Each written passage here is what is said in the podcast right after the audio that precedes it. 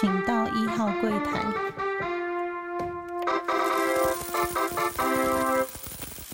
大家好，欢迎收听初一十五，我是主持人 Q&A。本周呢，其实工作还是一样的繁忙，然后压力也越来越大，然后刚好会遇到一个比较长的周末，然后我就第一天呢，就还是先跑去了呃球场运动。那运动的时候就发现，嗯，慢慢的就是跟这些当地的人就开始会聊天呐，然后大家会问你的名字啊，然后介绍他自己，然后稍微做了一些沟通。啊，前两个礼拜呢，我也常常就是在一些就是比较没有开车的人，呃，他们回家，然后因为这几天球场上面的人稍微都少一些些。那也就是说，可能我们就四五个人，然后比较有机会这样子在球场上聊天，然后呃比较有机会了解彼此。那我觉得有一个关键呢，就是我做了一个还蛮关键的事情啊，也不是刻意的，就是呃自然而然我比较就是习惯这样做。那这件事情也有关于我之前有跟大家分享过，就是做大型活动，然后怎么拉拉近的呃跟商家之间的关系。的做法是一样的，但是我的个性可能就是这样，然后比较容易拉近呃人跟人之间的距离。那怎么说呢？就是最近呢，因为常常遇到呃，每次到傍晚的时候就会开始下雨。那因为如果你是在那种正中午啊，或者是两三点的时候，那种大太阳下打球也是真的很不舒服。但是你知道，就是太阳之后，大太阳之后很容易呃产生午后雷阵雨嘛，所以。常常到了真的要开始打球的时候，就给你下大雨，那就是都五六点的时间哈。那一周的运动计划就等于就泡汤了。那我就会有时候会在车上带了一条毛巾，觉得可能会下雨，可是呃，这种海岛国家有时候就像台湾，就是午后雷阵雨来得快去得快嘛，啊，所以我就带着毛巾以防万一。那真的下的时候，就赶快把地板擦干。但说真的，篮球场这么大，要把篮球场的地板擦干也不是这么容易。那相对就会，嗯，比较突兀吧。就是，可是因为不是只有我一个人这样做，就是有一些比较勤劳的当地人，他们也会就是赶快不想要打球啊，然后赶快把地板擦干。我只是想说，我好不容易来了，然后一个礼拜就是最期待就是这个时间，然后也是唯一我可以放松啊，然后比较开心的时间。那如果又不能打球的话，那就是真的就很麻烦。所以我只是一心的想说，赶快把场地擦干，然后不要很尴尬在那边跟大家互看啊，然后擦干之后就赶快可以打球。那有时候一擦其实都擦了二十分钟、三十分钟，然后你必须要弯在那边，或者趴蹲在趴在那边擦，或者是蹲在那边擦，那时间往往也比较长。那加上不是每个人手上都有布嘛，所以有布的可能又只有两三个。就这样经过两个礼拜，然后大家可能也都觉得说，哎，这个。这个黄种人啊，怎么都很主动的在就是做这些事情，然后也都可能就比较不分我的个性，就是比较不分你我，反正能做就赶快做，然后不管什么事情看抓到我就赶快做，不包含在工作上面也是这样。然后后面大家就会可能大家都也都看在眼里吧，然后默默就会呃知道这个人可以教，然后这个人可以信任，然后慢慢就可以敞开心房，不然你。到一个陌生的环境，都已经到陌生的国家了，然后语言又不是主要的语言嘛，那要怎么跟人家认识？其实，呃，每一分，我觉得就是脚踏实地做每一件事情，大家都会看在眼里啊。然后，人心向善的话，其实大家都会，呃，还是会主动的去接近你。那讲回到之前做一个活动的时候，那。嗯，我在做那个活动的时候，有一个关键就是，呃，公司要我们要去把呃海报要贴上去，那就是说，哎，我们的活动在办什么？那我就去呃，这社区的布告栏啊，或者是商场的布告栏，然后去看到，哎，不对啊，那怎么去年的别的呃单位的那个海报还在上面？然后。想说，哎，这是有点泛黄，然后也没撕掉，然后也没有人去清嘛。那主要有时候这种社区啊，或者是那种商场的管理也不是那么的，呃，分工明确。那我们就想说，那我就当然我可以直接把它贴上去，就我旧的直接贴在新的贴在旧的上面，然后就把它盖掉就好。可问题是有的已经翘起来，已经不平了，那我贴的又贴不好看。假设真的有同事看到，或是有长官看到，确实也都比较不好看。那我就带着我另外同事跟他说，我们现在就是能撕掉就撕掉。后来发现撕掉也不那么简单，撕掉啊那个海报的背后其实是那种呃原本是硬式的纸嘛，然后放久它就会有一些湿气啊，台湾比较潮湿，湿气很重，那直接就粘在墙上，甚至开始发霉，或者是就长一些可怕的东西。那它甚至是整张纸的背面都已经粘在墙上，然后有些墙呢，你可以轻易的慢慢把它撕下，或者是泼点水就下。那有些是玻璃，玻璃的话就麻烦，因为说真的，我们清了大概六七个布告栏吧，然后我们就是拿着刮刀就去找刮，去买刮刀，我去隔壁的小店买的刮刀，然后带了两瓶酒精，就跟我同事两个人，有的一刮呢就刮了整个下午，那。商圈的人来来去去嘛，那店家来来去去的，就会看到，哎，你们两个，因为我们之前都先去先去做了一次拜访，啊，你们两个在这边帮大家弄，说对啊，没有帮大家，因为我们自己要贴海报，然后自己要把大家弄干净，不要让大家造成困扰。然后后来我们在贴的海报的时候，我们也是贴比较呃意思型的，就是说比较不要让造成人家困扰，所以有交代我们买呃总物。就说帮我们准备比较好撕的胶带，然后双面胶啦，应该用双面胶，然后不要造成最后又会造成商家的困扰这样子。然后最后就看在眼里嘛，然后所以也跟大家变得很熟，然后最后大家也都很认同我们做的事情，然后让整个活动啊，整个海报都会主动的让我们去贴。然后活动一过的时候，我也跟我同事就再去把。街角啊，或者一些地方的那个比较让人家看的觉得有碍观瞻的地方，就把那个海报就卸下来了。所以后来就是跟大家又拉更拉近一步。那这两件事情都是相辅相成。那就是我个性就是比较没有那么聪明，我都觉得把事情做好，然后用最笨的劳力的方式可以做到，我就直接用劳力去做到。没有像大家会动太多的头脑或者是什么，就是觉得最直的方式把事情做好就好了。然后大家又如果大家看在眼里的话，那也会跟大家拉近一步距离。觉得这两件事情就是可以很凸显，说我真的不是太聪明的人，然后只会做那种很直接、很很很呃，算是发自内心觉得说该做什么事情就做什么事情的人。那再来就跟大家分享一下最近呃投资的想法，因为之前就跟大家讲说，哦，我之前做的一些基金上面的调整嘛，那我已经想起来我做了什么调整。为什么突然想起来？是因为呃我做了一些转换，然后转换过去之后，呃绩效也也出来了，然后我才想起来说啊，我上个礼拜到底做了什么调整？因为就是忙到已经自己做什么调整，可能过几天又忘记。我之前呢，就是把呃中国的部位啊，发现哇，那真的是呃赔的比较多，然后再加上目前看起来中国因为受到了他们那些贷款的市场，然后有一些房地产的泡沫化，然后他们有一点在管制，然后最近加上中国的新闻会变得很少，就是有点在做内部调整的感觉。嗯，我的比较直觉是说，他们可能应该有发生什么状况，但是又却不太敢公开。那加上就是很大地产就是直接宣布泡泡沫嘛，然后背后又加上他们可能在跟美中的关系越来越紧张，只有越来越紧张啊。然后他们可能当然还是有透过第二方、第三方、第四方去取得一些晶片，但是他们可能在于。呃，高科技或者晶片上的发展还是有受到一定的限制，就是在跟美国在抗衡的中间，一定会有受到一些影响。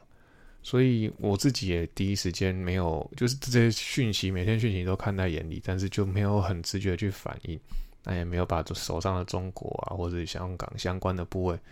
去做一个调整，直到最近突然恍然大悟，想说不对啊，那个看起来第一时间没办法恢复的地方，我干嘛？呃，不去做个调整，然后后来也当然就是调整。呃，前一阵刚好科技类股有一些大跌的部分，然后比较多还是转到嗯长线看好的科技，趁他们大跌的时候转过去，然后还好这个礼拜有慢慢的在反弹上来，就是说我刚好在转换中间呃把比较不好的中国换掉嘛，然后在于嗯科技我刚好在发现它在跌的时候有去买低，然后在这再慢慢上来，就是说慢慢的去弥补这个亏损的部位，那。就像上一礼拜讲的，嗯，这个反弹不会走得太长久，就是说这个长线变成，比如说你要边走边看嘛。虽然说我做了转换，但可能还是要比较持续的去追踪它。如果觉得又到了一个底部的时候，因为说真的，最近真的是说，如果你买一个类别，譬如说我买科技类，或者是说我买金融类，它的涨幅不是就是整体类股的涨幅不是那么的明显，但是个股呢，涨跌差异就很大。也就是说，这个到了波段的尾端，有时候景气循环的尾端的时候，常常呢就会让个股的波动变大，然后类股的反应就不是那么的明显，就是整体类股的反应就不是那么明显，所以，呃，嗅到风险意识变高的那种味道就越来越明，越来越明确了。所以大家还是在这个波段要小心，就是说，如果有赚到钱，设定好自己呃预估的目标。然后，如果发现资金开始挪移的时候呢，可能就要再去做一些手头上的部位的调整。那说真的，现在是市面上的大家的那个名嘴啊，或者是做投资人这么多，呃，大家都很厉害了。我只是做我自己的呃手上有的部位分析，并没有要跟大家就是要什么什么解牌啊，或者什么，我只是说我自己做了什么，然后做的原因。所以希望大家就是平常心看待这件事情，然后当做一个经验分享，然后放在心里面就好。那之前也有跟大家提到，就是说我待的地方呢算是先进国家，但是基础设备相较于台湾是呃非常落后的。那讲一个更夸张的点，就是呃其实之前有一个呃算是风灾吧，风灾过后其实到现在已经大概三个多月。那三个多月以来呢，我们的网络到现在都还没有恢复正常。那没有恢复正常，不是说他们没有在修，而是修的又坏，修的又坏。那修的又坏也就算了，然后到现在呢，我们每一天大概都还是会经历一到两个小时不等的呃停电，停电的次数又算蛮频繁的，所以常常就会宣布，就是你会看到新闻说，哎，最近今天又有紧急的说。啊，哪一个小时啊，或者几个小时之内会会停电几次？然后请大家注意。那如果在台湾停电超过一个小时的时候呢，可能民众就已经暴动了。那我们是 常常就一停就一，像我今天有去运动去打球的时候，我就听到旁边的餐厅就轰轰有轰轰有啊。为什么轰轰有？是因为他们的发电机开始运作，所以整条街上都会听到发电机的声音。那只要听到那种外面非常嘈杂的声音，你就知道说，哇，那现在要停电。那因为所以店家们他们也都很习惯这样的状态，所以他们都会通常会自备发电机。那如果说你都电呃电的来源呢都是用这些柴油啊去产生的话，那相对油价第一个油价就不会下跌嘛，然后再来是成本也都会越来越高，那又反映在物价上面，然后你的花费呢，你的生活。物价就会越来越贵，所以通膨怎么来的？就是这种无限循环，无限循环会会一直往上涨。然后你说要真的要去升级去压压制这件事情，问题是现在它不是因为呃浮资泛滥或是油资泛滥造成，现在是已经进入到一种另外一种循环，就是说呃会造成说呃，譬如说能源不够，或者是说食物不够，然后你会找找到更多的取代。那找到更多取代的时候，呃，原本的东西就会变贵嘛，因为市场上还是所谓物以稀为贵，所以开始就会上涨。就算取代也没有办法取代原本，然后大家还是习惯做原本的呃消费，那物价就是这样一直上去上去。就是说，它可能是在初期呃有资泛滥的情况之下造成，但是后面它就算做一些呃政策上面的紧缩，货币政策上面的紧缩，但是也不及就是。这些正常的呃生活上的需求的反应，然后会造成这个物价真的有点压不太下来。那回到刚刚讲说，呃，基础建设的部分，除了我没有网络以外，我现在只有手机有讯号。所以假设我最近呃上传这些我录的音要上传的时候，我可能都要花二三十分钟。如果在台湾或者在之前习惯的话，其实可能上传四十分钟的音档，可能花个一分钟以内就快速完成。然后每次都要花个二三十分钟，就觉得真的非常的傻眼。然后又一直停电。然后呢，电话也是常常都断断续续。就是说，假设公司电话有时候是好，有时候是坏。那我觉得比较夸张的是说，修了又会坏，然后坏了又会修，然后也不是马上修，常常一修就是啊一个月后修，两个月后修，然后就这样赢过三个月。然后原则上就是只有手机有讯号，其他的东西到现在都电也不稳定，网络也没有，然后电话又常常断。所以基础建设真的非常重要。我觉得台湾真的是小小的岛国，然后你很多物资都需要仰赖进口，然后自有的资源也天然资源也不多，但是却可以让这么人口密度这么高的呃国家可以继续的运作的非常的高速。所以高速说，譬如说我们的网络也让大家的生活上变变得更便利。但是变也相对上，我们的生活的步调也比呃可能十年前、二十年前快上了许多。加上资讯的量也够大，资讯的往往来也变成更大。然后这都是非常，其实我觉得在世界上算非常了不起的事情。但是说这件事情，整资讯量的速度啊，或者整体的整个国家整整个人民都在高速运转的情况之下，造成的竞争力是强或是弱，我觉得这还是有待时间来看呢，因为。呃，大概五年前吧，我看就是五嗯五到十年前，我们在出国的时候，你就会发现，出国念书的时候，你就会发现说，奇怪，呃，临近的呃韩国、日本，然后以前的什么亚洲四小龙、新加坡，都发展的非常的快，甚至连泰国、越南发展进步都非常的快，GDP 都快速的成长，但是台湾有一点还是在停滞不前，所以。前一阵子我们都会觉得说啊，我们台湾好像输人家很多或什么的。那香港当然以什么亚洲四小龙前有香港，那香港那现在是呃有点算是正有点完很完整的被中国接管，所以那些数字啊或是它的成长性已经不是那么的主要，也不是看出来那么明显。但是你会发现说，台湾可能这两年内在呃疫情之下，可能因为大家都还是需要仰赖台湾的科技，所以台湾算是在世界上。占的比较重要的地位，那真的 GDP 或许有小幅的成长，但是相对于叫韩国或者是新加坡，他们的成长在疫情下也是非常的快速。现在韩国举例，像他们的娱乐事业啊，或者他们科技产业，或者是甚至他们的汽车，其实在世界上真的就已经雄霸一方，甚至已经到了领头羊的地位，甚至连流行文化都是现在都会。就是依照韩国的风格，然后包含这什么美国啊、欧洲的这些年轻人，会依照韩风来成为他们最流行的标杆。那这跟我们过去都觉得说欧美啊那个时尚的尖端是的概念已经开始有点不太一样。所以我觉得，嗯，台湾还是有进步的空间。虽然说最近这几年已经会做的还不错了。然后，但是高速运转下面到底会不会到造成台湾的呃整体的成长？这点真的还是要需要一点时间来观察。那我，但是我觉得大家还是真的非常的幸福，然后可能就是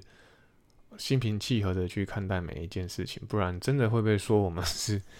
刁民呢。就是说，稍微怎么样，我们就没有办法忍受；稍微稍微生活上不方便，我们没办法。可是说真的，其实像我们以前早期去欧洲旅游的时候，会发现说，其实到欧洲的夏天，其实饭店很多是没有冷气的，因为他们崇尚自然，或者说他们环保的议题很很很重视，所以他们不觉得需要开冷气或什么。那也造成说，常常什么欧洲什么热浪一来，然后就就热死多少人，这是有根据，就是因为他们真的就是比较崇尚自然，然后觉得说。呃，不需要用电，可以省电就省电，甚至饭店它连基础的呃冷气设备都是没有的，所以我觉得台湾就是到底是说我们这么耗能这么高的国家，呃，到底是好还是不好，这是另当别论。但是我们需要仰赖进口的国家，却可以让这台机器运作这么快速，真的是非常的呃国家机器这台在运作的时候呢，这个系统做得非常的完善啊，就是说长期发展下来，我们的整套系统，整个让人民基础生活的系统是真的非常建构的非常的完整。到了呃致敬 Podcast 的时间。前两周我听到了一个呃台湾通勤第一品牌，他们访问了呃陈昭贤，就是明花园现在的算是不是主理人，但是算是他们的第二代、第三代已经出来，就是在主导现在的呃明花园的呃剧场。那他有讲到说他的呃感情部分呢是不间断的这个部分，我我觉得他说，因为他觉得。常常爸妈都在外面嘛，他觉得很很缺爱，然后就会觉得很需要被爱的感觉，然后就会没有间断过交男朋友。那我觉得这个感觉呢，我觉得我也是很很对于家人啊，或者对于就是太太啊，或者这种仰赖程度就是高的，非常的吓人啊。就是嗯，可能以前在年轻的时候呢，也是呃。觉得谈恋爱这件事情还蛮重要的。我们讲到开始讲到内心的，那我就觉得说，如果开始呃喜欢上，或是开始交女朋友的时候，我就会算很投入。这一点就会跟那个陈昭贤的呃说法是还蛮一致的。然后甚至呃会影响到生活，会影响到所谓的以前学生嘛，然后就要重视课业。这些确实都是有被影响到，但是我都会把它转化，我都会在跟我的母亲说，其实，呃，现在有这个目标，或是有交的女朋友，有这个目标，其实我会更知道自己要干嘛，因为我不是就刚刚讲的，不是聪明的人，常常都会被眼前呃的事物，或者说就是看的不是那么清楚了。但是如果有时候，譬如说真的这女朋友很正向，然后我也很有一个目标的时候。我就会很努力的，让自己会变得更好，然后把事情做得更完整。那我会觉得他跟我真的比较相似的地方，就是呃，你说一个接一个倒，不是那么真的得的明确，就说哦没有间断或者是什么。可是呢，你会觉得你会很需要呃有女朋友，或者说就是很需要有家人这样子。那到现在当然是家人结婚之后，就是觉得老婆小孩是我最重要的事情。就是有些人觉得很奇怪，是不是应该要呃工作第一啊，或者健康第一或什么？我都觉得我我的内心想法是说，我什么都可以牺牲掉，就是我的家人，我跟我家人相处的事情不能牺牲掉。那现在当然是不得已中的不得已，但是我会继续这么努力的工作，也都是为我的家人才会做这些。努力，包含上一次有跟大家提到，就是我会现在会想要去运动，因为说真的，结婚这么多年，我也不是说有正常常常去运动的人，但是我会想要去运动啊，或者想要呃自己煮饭，就是为了要让自己身体呃调整的更好，才有办法再去照顾我的家人。所以这种就是缺，不知道到底为什么缺乏，其实我也不太清楚，可能回想起来，也就是因为小时候。呃，我到四五岁的时候，实际上说真的是到要上小学的时候，才真的回到台北，然后就是跟爸妈、跟哥哥一起生活。那在以前都是跟着我阿姨一起，可能造成我自己会对于呃再去外面寻找一个爱的感觉会比较强烈吧。那听起来照他的那个模板。套到我的模板，感觉是还蛮一致的了。所以就是这一期的致敬 podcast，就是会跟大家分享这个部分，就觉得他在讲的部分，可能套在我身上还蛮有感的。那不是说我们一定要很喜欢的去，呃，所谓像人家会讲说很喜欢把妹或什么的，就可能当然你说年少一定有比较荒唐，或者是。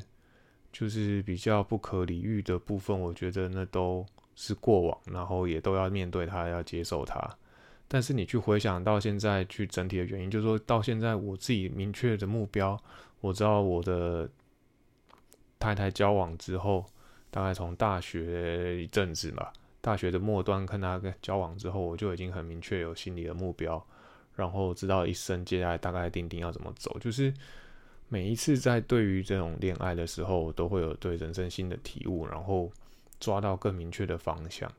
然后就觉得说，诶，这些每一段爱情都非常的珍惜，对我都非常有帮助。所以对于这件事情，在就谈恋爱这件事情，我都觉得非常的重视吧。然后到现在，就是当然把那件事情全部都忘掉，因为我现在完全就是投入在对于家人的爱。然后就讲到爱这件事情，就是他说就缺乏爱。然后我现在也就觉得说，哇，我就是常常魂不守舍啊。然后觉得现在，嗯，一个人在这边比较没有什么重心，也是完全因为就是对于家人过于思念，然后觉得说如果没有家人的话，我其实呃动力会少很多。那我我太太都会一直提醒我说，你现在就是要努力，你为了家人就是要努力，所以才有办法转化成另外一种力量。那下一集呢，也会再跟大家分享说这些恋爱的呃动力啊，或者这些恋爱的故事，最后怎么影响到我的工作，怎么影响到我对工作的体悟跟想法。下一集再跟大家做一个分享。那来到了认识世界的单元，哦，我不知道大家有没有注意到，其实这一周呢，这一最近呢，很常有看到一些什么台湾日的呃消息。然后主要就是，呃，现在就是中华职棒比较呃有名的呃桃园队的啦啦队呢，呃去了纽约，那纽约就是去了我最喜欢的球队大都会，他们去做一个表演。那有一个比较有名的球评，就是以前在体育台比较常看到的球评曾公文成先生，他到了纽约的大都会球场去做开球。然后当然台湾日呢，已经在。呃，纽约大都会这个球场上面已经办了十多年了。那我自己本身应该算是参加过三次，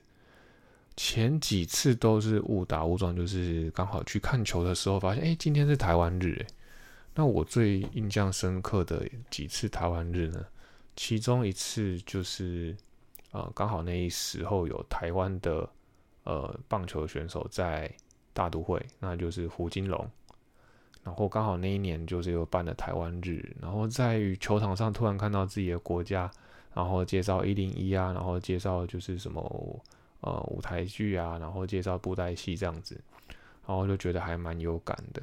那大到当时可能大家都会去买那个啊台湾日的套票进去的，那但是我当时是不太有那个讯息，不是这么的丰富了，然后。对于美国那时候野套还不是太熟，所以也就莫名其妙就跟着进去买了一般的票。那像现在呢，今像今年跟去年开始，如果你是买到那种台湾日的特别套票的话，你会拿到一件他们的球衣，然后背后的号码是一号，一号上面的名字是写台湾，那就是他们用那个台湾 Number One 的那个呃噱头去做一个促销，就是说你今天来买这个套票的话，你会得到一个台湾 Number One 的球衣。我觉得这宣传真的还蛮屌。那那宣传的人，这个手法做出来这一套，也是一个台湾人叫 Win。Win，我大概在疫情的中间有跟他见过一次面，然后有跟他对谈。那甚至呢，我也有跟他分享说，当年我在美国的时候，在学校的征才的活动上面呢，我也有去丢了他的他们呃球场的这个工作。那当然后来是没有成功嘛。但是我觉得那是我第一次在于呃学校的招招财的活动、征才的活动上面去开口的一个敲门砖，因为我真的太喜欢这个球队了，所以他们来我们学校征才，我当然义不容辞的就是马上去递上我的履历，然后跟他们分享我的想法，然后跟他讲我从哪里来。那我觉得对于我们一个台湾人而言，过去对于美国文化或是美国征才环境不是那么熟悉，甚至我才找过。就是当然找过工找工作找过很多个，但是我才做过两份工作，大概工作五年，然后我之后来到美国，我竟然去敢傻傻去丢这个履历，最大动力就是因为他是我最喜欢的球队，我才会做这件事情了。然后后面的话，我再去找其他呃公司再去详谈，说其实我已经有第一家我谈的经验了，然后后面再去再去谈，我也比较不会那么的害怕，然后语言要用什么，开始会。比较流利，虽然说还是没有那么，但是知道说比较流利的要怎么样去面对这些事情。那这个台湾日呢，就是刚讲到已经非常多年了嘛，然后我是可能就是参加到早期的两次，然然后最后一次的时候，最应该最后一次嘛，对，离我目前去参加最最近的一次，就是跟着我的侄女，我的侄女就是我表哥的女儿，然后她刚好来纽约，也算是做一个暑期的活动吧，暑期的呃游学。那我跟我太太呢，就带着她到处去走走，然后刚好那天台湾日就邀请她也去，然后当时就会看到那个呃跳那个呃大头很大那个佛的那个八家将的那个那个昂啊昂啊森